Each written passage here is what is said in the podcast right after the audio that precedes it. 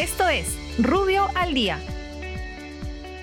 Buenos días, soy Raúl Campana, abogado del estudio Rubio Leguía Norman. Estas son las más relevantes del fin de semana y de hoy lunes 23 de agosto del 2021.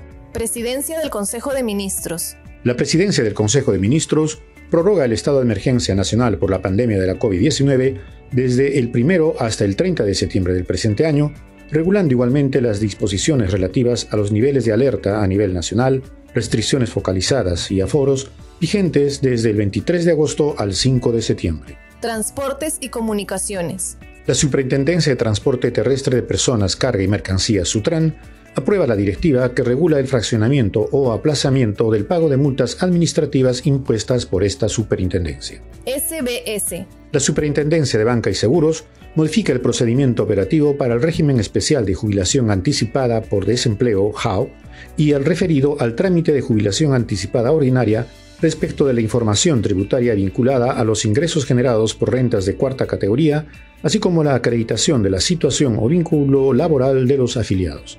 Muchas gracias, nos encontramos mañana. Para más información ingresa a rubio.pe. Rubio, moving forward.